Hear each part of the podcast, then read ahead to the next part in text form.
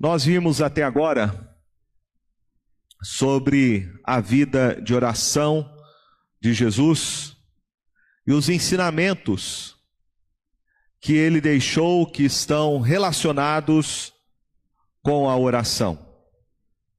Jesus, ele ensinava e exortava os seus discípulos a terem uma vida de oração e ele mesmo além de ensinar, deixou o seu próprio exemplo como uma vida de oração, como um padrão que deveria ser seguido pelos seus discípulos.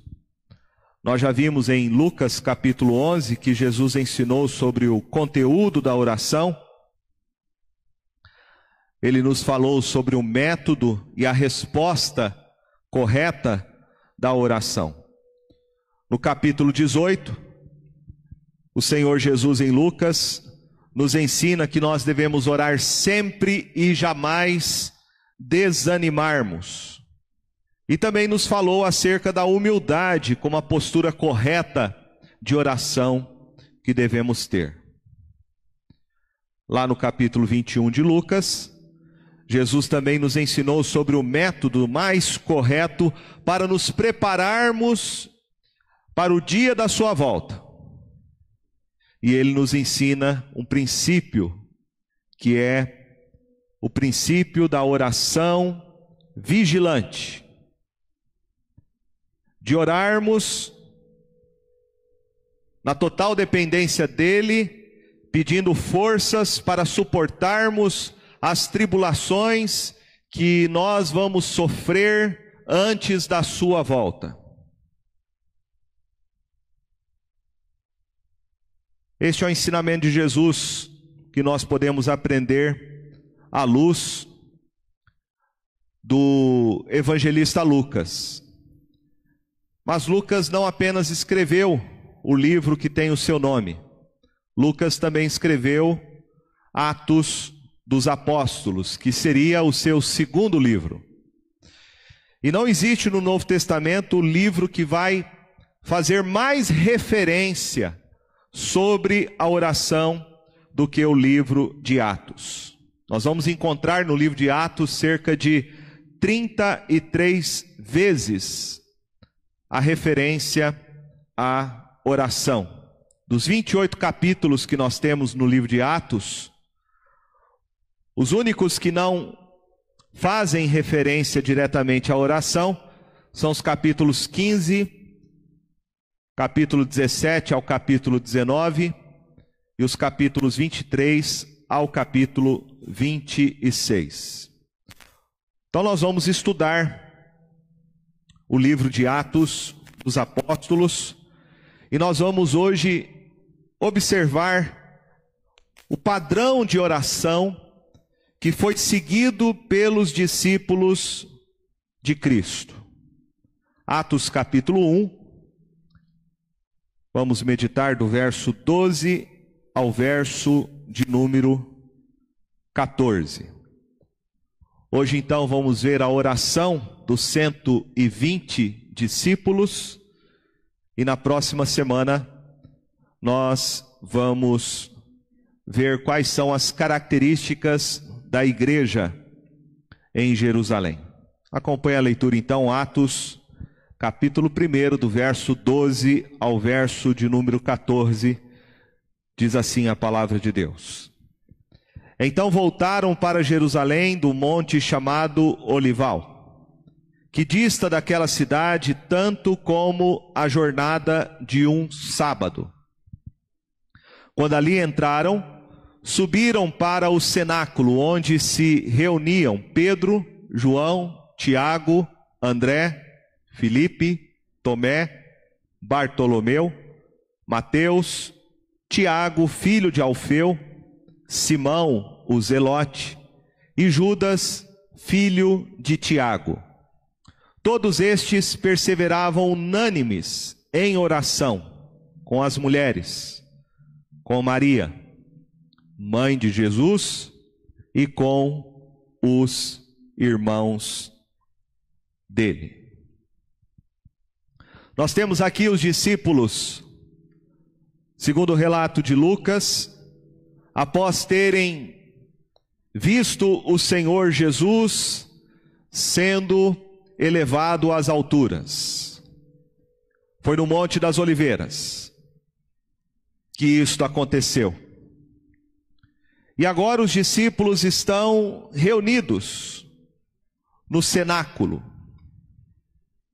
Eles estão reunidos em onze discípulos, porque Judas, o Iscariotes, havia acabado de cometer um suicídio, tirando a sua própria vida, levado por remorso e culpa por ter sido o traidor do Senhor Jesus. E está aqui então os onze apóstolos reunidos com alguns discípulos e mulheres que acompanhavam Jesus durante o seu ministério terreno, como a sua mãe e os seus irmãos. Ao todo, nos diz o texto que haviam 120 pessoas reunidas no cenáculo, conforme o verso 15. Havia muito mais crentes. Segundo o apóstolo Paulo, além das 120 pessoas, quando ele escreve primeiro sua primeira carta aos Coríntios, no capítulo de número 15, falando sobre a ressurreição física do Senhor Jesus, o apóstolo Paulo diz que o Senhor Jesus, além de ter aparecido para os apóstolos, ele também apareceu de uma só vez por mais de 500 irmãos. Então, provavelmente este era o grupo de discípulos que durante três anos e meio se converteram, arrependeram-se dos seus pecados e creram que Jesus era o Salvador. De milhares de pessoas que ouviram o ensino de Jesus, que viram os seus milagres, nós temos então um pequeno grupo, uma pequena igreja em formação. E aqui está então 120 discípulos na cidade de Jerusalém, reunidos. O texto nos diz que eles estavam reunidos num lugar que ficava próximo ao Monte das Oliveiras, o lugar onde Jesus havia se despedido dos seus discípulos, sendo elevado às alturas. O texto fala que eles estavam a cerca de uma jornada de sábado da cidade de Jerusalém. Essa essa medida de distância, que é chamada aqui de jornada de um sábado, é um sistema que foi desenvolvido pela tradição judaica, porque os irmãos sabem que o judeu não poderia trabalhar no dia de sábado, então eles criaram um sistema de quantos passos eles poderiam dar no dia de sábado sem quebrar a lei. Por isso passou a ser chamado de uma jornada de sábado, que correspondia a dois mil côvados cerca de um quilômetro de distância. Então, provavelmente seja essa aqui a, a distância que os discípulos estavam reunidos, pegando como referência a cidade de Jerusalém, ou provavelmente o templo onde estava localizado. Eles estavam reunidos então num cenáculo. Normalmente nós pensamos em cenáculo e nós imaginamos que é um local pequeno, que cabe pouca gente, achamos que é um ambiente com um teto muito baixo que você não consegue ficar em pé nele. Mas dentro da estrutura das casas de Israel, o melhor quarto, o quarto mais espaçoso, o ambiente maior da casa, ficava em cima da casa, que era chamado aqui de cenáculo. É como se fosse então uma grande sala. Uma grande sala. Ele ficava na parte de cima da casa, e o texto nos diz aí que é o local onde os 120 discípulos em Jerusalém se reuniam. Alguns dizem que este cenáculo pode ter sido o último lugar onde os discípulos haviam se reunido para celebrarem a ceia com o Senhor Jesus. Pode ter sido o lugar onde eles se esconderam posteriormente à crucificação de Jesus e o lugar onde Jesus teria aparecido para eles ressurreto dentre os mortos. Alguns sugerem que esta casa era a casa de uma das mulheres que é citada no texto. Você vai encontrar em Atos capítulo 12, no verso de número 12, a informação que Lucas nos dá sobre a casa de Maria, que era mãe de João, cognominado Marcos, onde muitas pessoas estavam congregadas e oravam. Alguns sugerem então que esta casa, aqui do capítulo 1 de Lucas seja a mesma casa onde os cristãos se reuniam. Lembrando que, naquela época, não havia liberdade religiosa para professar o cristianismo. O Estado grego-romano não autorizava a construção de templos cristãos para adorar a Deus, a não ser a permissão dada para que o judaísmo pudesse é, funcionar dentro dos limites que eram impostos pelo Estado romano. Então a igreja se reunia nas casas. Então nós temos a informação de que era um espaço que era suficiente para acolher esta pequena igreja que estava sendo formada na cidade de Jerusalém. E temos aqui a informação também do líder desta reunião de oração, que era Pedro. Logo no verso seguinte, o texto fala que Pedro se levantou no meio daquela assembleia e ele então orienta o que eles deveriam fazer a decisão que aquela igreja nascedora deveria tomar para substituir o lugar, a vaga que havia sido deixada por Judas Iscariotes. Então, Pedro aqui é o líder desta reunião de oração. Conduzidos por Pedro, esses 120 discípulos então se reúnem e o texto nos fala no verso de número 14 que eles perseveravam unânimes em oração. Então nós temos aqui o relato de que essa igreja estava reunida em oração, uma oração em conjunto, certamente obedecendo aquela ordem que Jesus havia dado quando ele se despediu dos seus discípulos em Atos capítulo 1, verso de número 4, quando ele disse: para que eles não se ausentassem de Jerusalém, mas que esperassem a promessa do Pai, a qual disse ele: De mim ouvistes. Porque João, na verdade, batizou com água, mas vós sereis batizados com o Espírito Santo, não muito depois destes dias.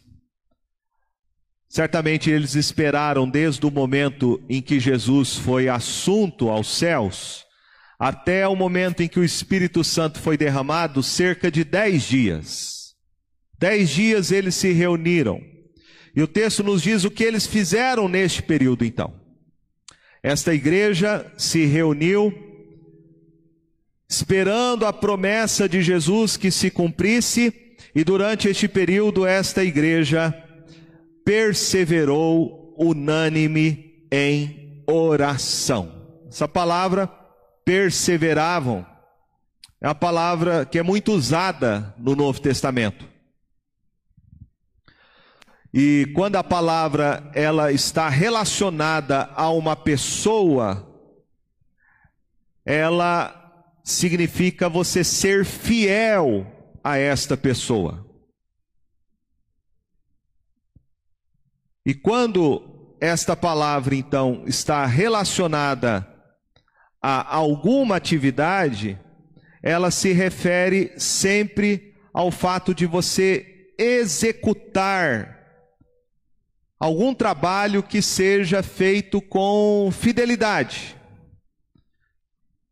Fazer algo com dedicação, sem se desviar do propósito, sem deixar com que nada venha distrair o seu objetivo.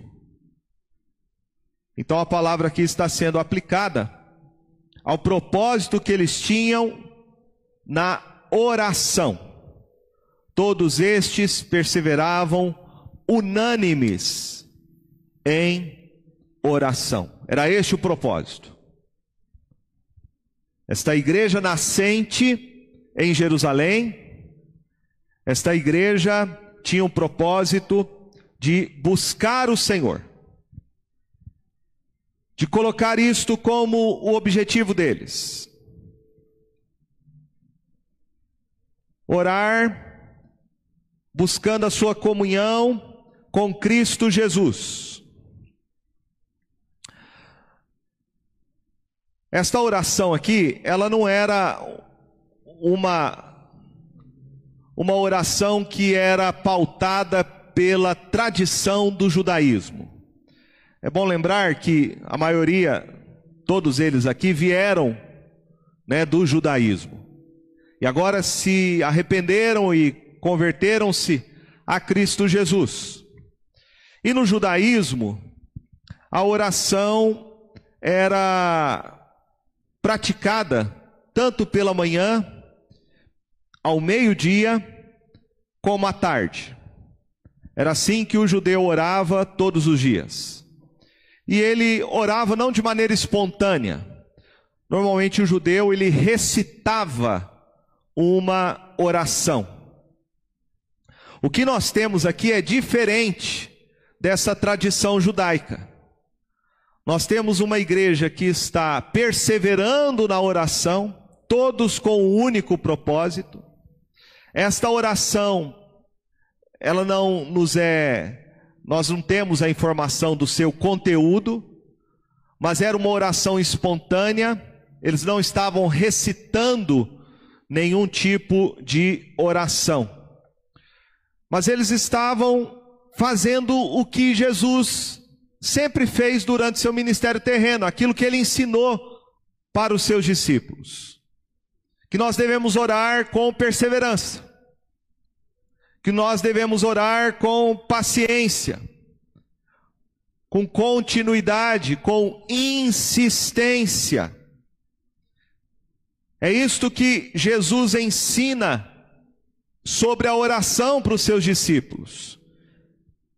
Portanto, é claro a gente perceber que eles tomam o padrão de oração baseado no ministério terreno de Jesus e repetem agora aquilo que eles aprenderam do Salvador, do Senhor Jesus.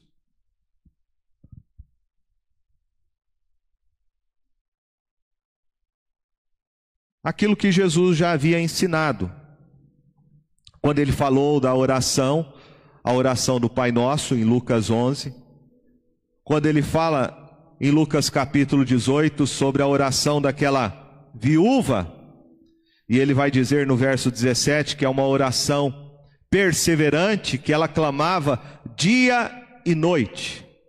Então, é este princípio que os discípulos aprenderam. Por isso, Lucas diz que todos, todos estes perseveravam unânimes em oração. Bom lembrarmos também que o apóstolo Paulo usou essa mesma palavra toda vez que ele vai exortar os crentes a uma vida de oração. Paulo diz em Romanos capítulo 12, verso 12: Regozijai-vos na esperança, sede pacientes na tribulação, na oração perseverantes. Em Colossenses 4, 2, ele diz: Perseverai na oração, vigiando com ações de graças. Efésios 6, 18: Com toda oração e súplica, orando em todo tempo no Espírito, e para isto vigiando com toda perseverança e súplica por todos os santos. Veja que há várias exortações na Escritura que todos esses apóstolos e discípulos aprenderam com Jesus, que a oração tem que ser perseverante. E por que a oração tem que ser perseverante? Porque nós temos a tendência de encontrarmos dificuldade para uma vida de oração. Nós temos três inimigos que se opõem a uma vida de perseverança na prática da oração a nossa carne, o diabo e o mundo. Esses três inimigos querem nos distrair. Por isso a exortação bíblica é para nós não deixarmos com que nada nos distraia. Que o nosso objetivo deve ser buscar ao Senhor sempre, perseverar sempre em oração. Não deixar nada, nenhum desânimo, nenhum problema, nenhuma apatia, nenhuma frieza, nos demover deste propósito, deste objetivo, que é nós termos a perseverança na oração. Podemos aprender aqui com esses discípulos que eles estão refletindo a oração de Jesus. E nós podemos destacar aqui três aspectos desta oração perseverante que eles praticavam, que era o reflexo da vida do ministério de Jesus, que foi uma vida de oração. Vejamos então, em primeiro lugar, para preencher a vaga de Judas Iscariotes, o texto nos diz que os 120 discípulos, após serem orientados pela liderança de Pedro, eles então oram de maneira fervorosa, pedindo a Deus que desse a eles o discernimento para entender quem deveria ocupar a vaga deixada por Judas Iscariotes. Veja aí o capítulo 1, no verso 24 e 25. E orando disseram: Tu, Senhor, que conheces o coração de todos, revela-nos qual destes dois tens escolhido para preencher a vaga neste ministério e apostolado, do qual Judas se transviou, indo para o seu próprio lugar. Pedro, liderando esta reunião, orienta os 120 como eles deveriam escolher, quais são os critérios para ser um apóstolo. E você vê isso no verso de número 21. É necessário, pois, que dos homens que nos acompanharam todo o tempo que o Senhor Jesus andou entre nós, começando no batismo de João até o dia em que dentre nós foi levado às alturas, um destes se torne testemunha conosco da sua ressurreição. Então veja que para ser um apóstolo havia critérios bem objetivos e claros.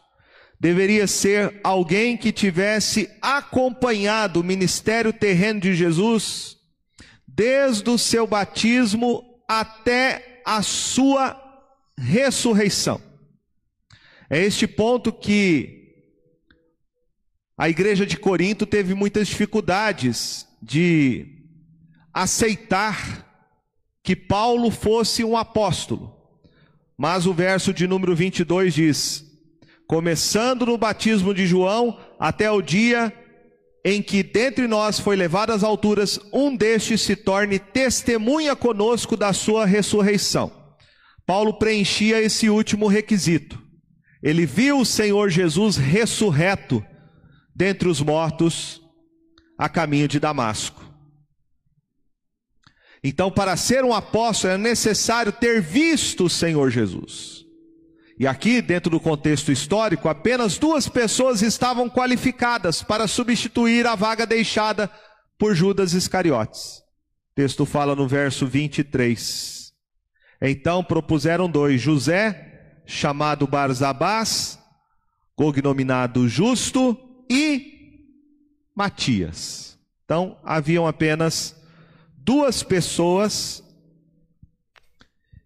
que eram José e Matias, que poderiam ocupar a vaga no ministério apostólico, esta vaga deixada por Judas Iscariotes. Esse ponto é muito importante porque há muitos que hoje se autodenominam apóstolos. E vejamos aqui que os critérios estabelecidos eram critérios bem claros e objetivos. Os únicos apóstolos foram aqueles que viram o Senhor Jesus e testemunharam da sua ressurreição. Portanto, não há mais base bíblica para se ter apóstolos nos dias de hoje. Como bem diz lá o reverendo Augusto Nicodemos falando sobre isso, ele diz que apóstolo bom é apóstolo morto, né?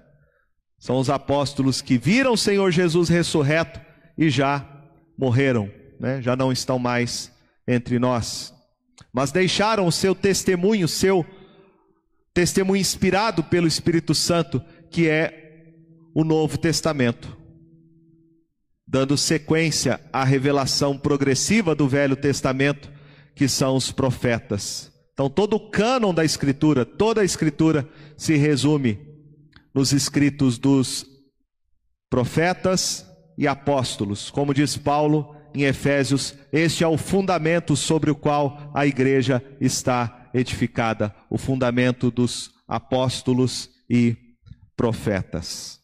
Agora, como que eles. Veja que eles tinham dois nomes, né, que poderiam preencher a vaga deixada por Judas Iscariotes.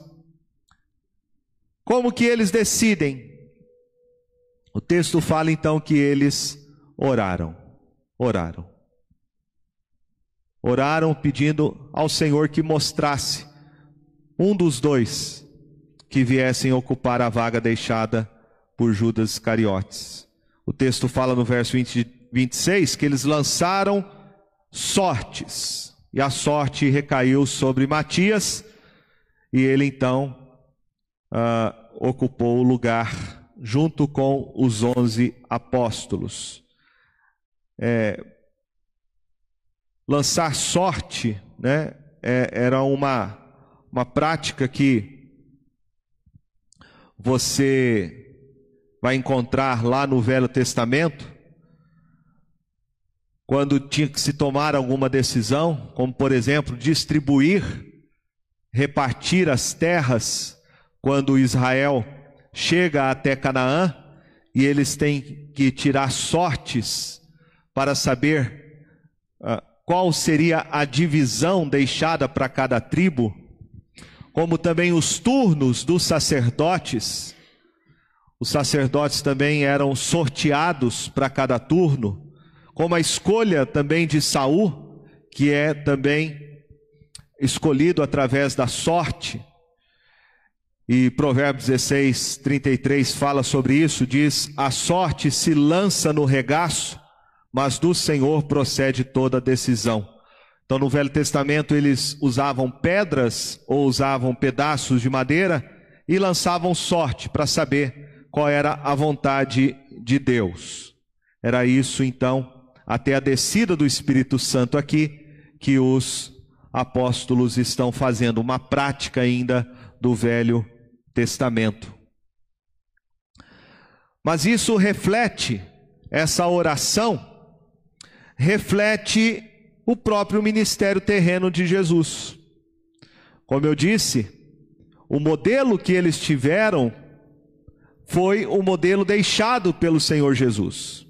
E quando você vê o texto lá de Lucas capítulo 6,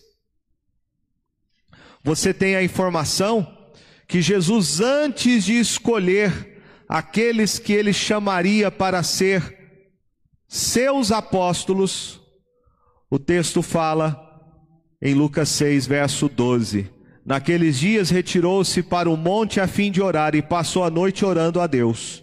E quando amanheceu, chamou a si os seus discípulos e escolheu doze dentre eles, aos quais deu também o nome de apóstolos. Então veja que os discípulos aqui estão seguindo o modelo de oração deixado por Jesus. Eles estão perseverando em oração, agora para entender qual desses dois, entre Matias e José, qual deles deveria ocupar a vaga deixada por Judas Iscariotes. Então eles estão dependendo do próprio Senhor Jesus, como ele mesmo, após passar uma noite inteira em oração, no dia seguinte chamou os seus apóstolos Agora é Cristo Jesus quem está apontando quem iria ocupar o lugar deixado por Judas Iscariotes. Segundo lugar, quando Jesus orava,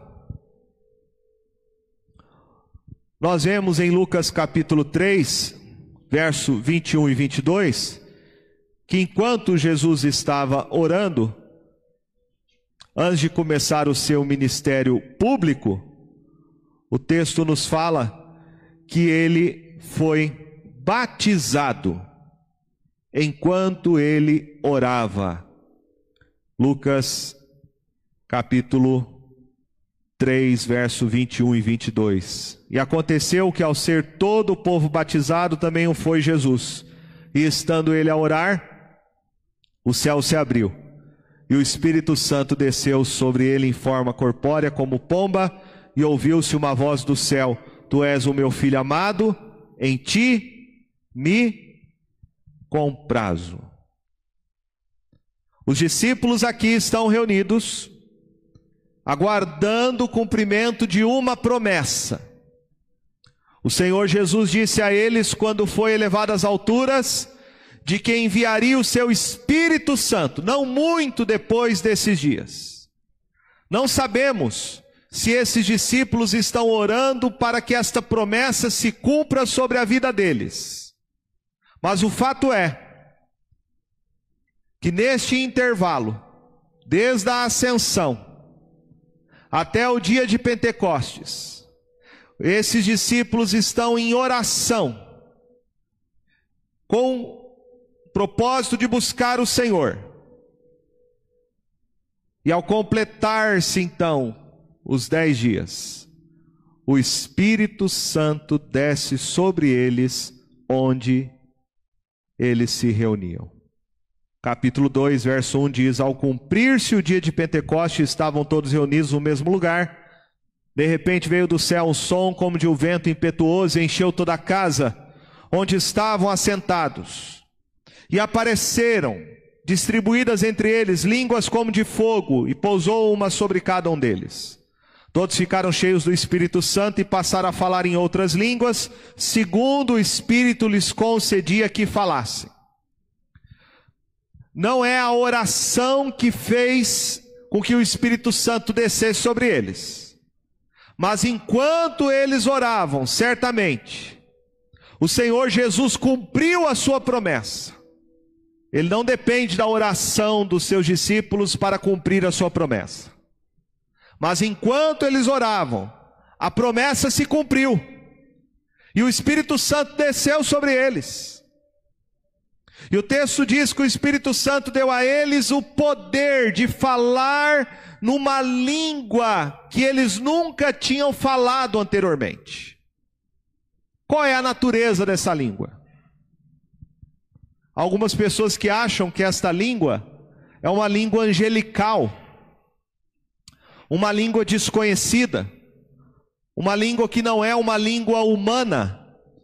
Mas nós temos que entender que todas as vezes que os anjos falaram na Bíblia, eles falaram uma língua humana. Eles falaram um idioma humano, em que as pessoas puderam entender aquilo que estava sendo falado. E o texto nos diz, em Atos 2, que a língua que foi falada era exatamente um idioma que esses apóstolos nunca tiveram conhecimento. Ou seja, eles não aprenderam os idiomas que eles falaram nas línguas correspondentes a cada pessoa que ali estava reunida em Jerusalém para a celebração de Pentecostes. Veja o que diz o verso de número 5. Ora, estavam habitando em Jerusalém judeus, homens piedosos, vindos de todas as nações debaixo do céu. Quando, pois, se fez ouvir aquela voz, afluiu a multidão que se possuiu de perplexidade, porquanto cada um, as pessoas daquela multidão, cada um os ouvia falar na sua própria língua. E estavam, pois, atônitos e se admiravam, dizendo: Vede, não são porventura galileus todos que aí estão falando? E como os ouvimos falar cada um em nossa própria língua materna?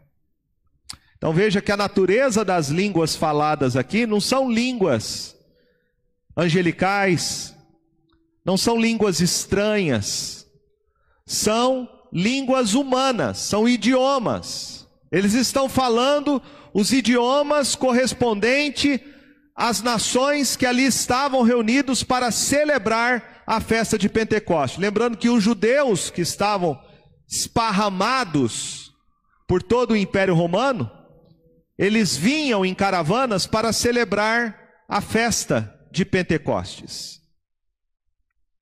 O texto fala que eles eram pardos, verso 9, medos, elamitas, naturais da Mesopotâmia, Judéia, Capadócia, Ponto e Ásia, da Frígia, da Panfilha, do Egito, das regiões da Líbia, nas imediações de Cirene, romanos que aqui residem, judeus como prosélitos, cretenses e arábios. Como os ouvimos falar em nossas próprias línguas as grandezas de Deus. O espanto deles, né, desta multidão ali reunida, é que quem estava falando esses idiomas eram galileus. Havia um certo preconceito naquela época a respeito do galileu ele era considerado um ignorante, um iletrado. A maioria desses apóstolos aqui eram, não tinha educação formal, eram analfabetos. Lembrar que a maioria deles eram pescadores, homens simples, rudes. E agora o Espírito Santo de Deus está capacitando cada um deles para falar numa língua correspondente àqueles povos que ali estavam reunidos em Jerusalém. Eles estão ouvindo o evangelho sendo pregado na sua própria língua. Isso é maravilhoso, meus irmãos. Porque aqui está o milagre. O milagre não está em quem ouvia. O milagre estava em quem falava. O Espírito Santo capacitando os apóstolos para pregarem o evangelho nas línguas correspondentes a cada nação que ali estava. E aqui podemos fazer um paralelo do Antigo Testamento. Lembra quando o texto de Gênesis fala que os povos da terra quiseram construir uma torre para chegar até o céu? Porque eles queriam ter fama, queriam ser como Deus, e Deus confundiu as línguas ali, foi o juízo de Deus confundir as línguas, e dali surgiu então todos os idiomas que hoje nós temos na face da terra. Aqui nós temos uma única linguagem sendo falada, e a única linguagem que une todas as pessoas, diferentes raças, de diferentes etnias e culturas. Qual é essa linguagem? É a linguagem do Evangelho. Esses homens estão sendo capacitados pelo Espírito Santo de Deus para falar no idioma de cada nação o Evangelho de Cristo Jesus. Esta é a promessa que você encontra em Atos capítulo 1, verso de número 8. Jesus disse: Mas recebereis poder ao descer sobre vós o Espírito Santo, e sereis minhas testemunhas tanto em Jerusalém, como em Judéia e Samaria e até os confins da terra. Esta igreja em oração foi revestida do alto pelo poder do Espírito Santo para testemunhar de Cristo Jesus a todas as nações que ali estavam reunidas em Jerusalém. Em terceiro lugar, o padrão deixado pelo Senhor Jesus para termos uma vida de oração está no fato de que esses 120 discípulos discerniram a vontade de Deus e o seu plano para exercer o ministério. Foi em meio às orações, com perseverança, que os 120 discípulos entenderam qual era a vontade de Deus e eles preencheram a vaga que foi deixada por Judas Iscariotes. É por meio da oração que eles compreenderam, baseado na palavra de Deus, que eles deveriam escolher alguém para ocupar o lugar de Judas Iscariotes. Pedro, dirigindo essa reunião de oração, ele diz no verso de número 20 do capítulo 1: Porque está escrito no livro dos Salmos: Fique deserta a sua morada e não haja quem nela habite. E tome outro o seu encargo. Ele está fazendo citação do Salmo 69, verso 25, e o Salmo 109, verso de número 8. Então Pedro compreende que a morte de Judas que aconteceu de maneira trágica, né? Tirando a sua própria vida, provavelmente se enforcando e o seu corpo caindo no despenhadeiro. Por isso que o texto fala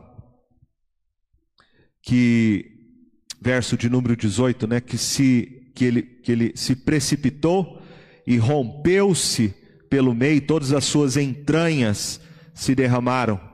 Então, alguns sugerem que ele tenha se enforcado numa árvore perto de um penhasco e por isso ele tenha caído, seu corpo tenha caído e aberto, né, pelo meio e, e tudo, as suas entranhas, né, saíram para fora.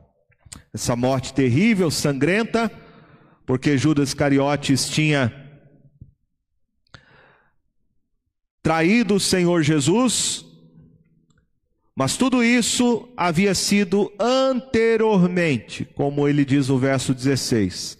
Tudo isso se convinha que se cumprisse a escritura que o Espírito Santo proferiu anteriormente por boca de Davi acerca de Judas, que foi o guia daqueles que prenderam Jesus. Tudo fazia parte de um plano. De um plano. Pedro entendeu isso pela escritura. pela palavra de Deus.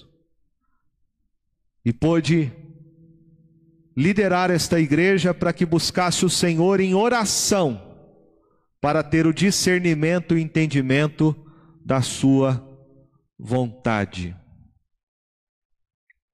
Da sua vontade. O apóstolo Paulo, escrevendo em Efésios, capítulo de número 5, verso 17, ele diz: Por esta razão, não vos torneis insensatos, mas procurai compreender qual a vontade do Senhor. Atos capítulo 15. Após a igreja se reunir em concílio, concílio que aconteceu para enviar o primeiro grupo de missionários para pregar o evangelho, esta igreja decidindo como agora deve proceder com aqueles que são alcançados por Cristo Jesus, se referindo aos gentios, o texto nos fala que a decisão do concílio da igreja foi debaixo de oração e da ação do Espírito Santo de Deus conforme está em Atos 15, verso 28, quando diz: Pois pareceu bem ao Espírito Santo e a nós. O Espírito Santo, meus irmãos, ele nos orienta e nos dirige através da palavra, mas também através de uma vida de oração, para nós entendermos e discernirmos a vontade do Senhor. O apóstolo Paulo, quando ele escreve sua carta aos Colossenses, no capítulo 1, verso 9 e 10, ele diz: Por esta razão também nós, desde o dia em que o ouvimos, não cessamos de orar por vós e de pedir que transbordeis de pleno conhecimento da Sua vontade, em toda a sabedoria e entendimento espiritual, a fim de viver de modo digno do Senhor para o seu inteiro agrado frutificando em toda boa obra e crescendo no pleno conhecimento de Deus. Nós aprendemos aqui, nesse texto, sobre a importância de nós termos uma vida de oração, da igreja a orar. Vemos aqui os 120 reunidos. Isso é muito importante, a igreja se reunir para orar. E a igreja ter esse propósito e perseverança de buscar o Senhor. Nós vemos aqui que essa igreja se reunia para orar, porque precisavam precisavam entender a vontade de Deus para a vida deles. Essa igreja se reunia em perseverança para orar, porque eles precisavam do poder do Espírito Santo para cumprir a missão e testemunhar de Cristo Jesus. Esta igreja se reunia com o propósito de orar para compreender e discernir a vontade de Deus.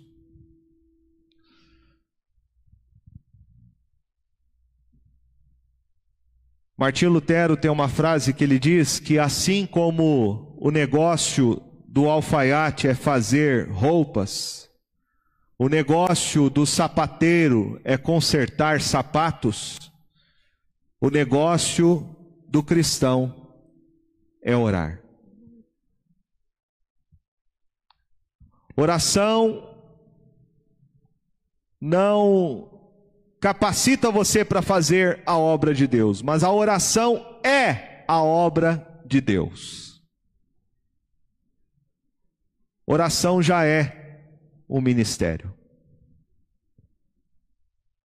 Spurgeon dizia que se nós negligenciarmos uma vida de oração, a negligência desta prática espiritual vai ser como um gafanhoto que vai devorar a força e a vitalidade de uma igreja.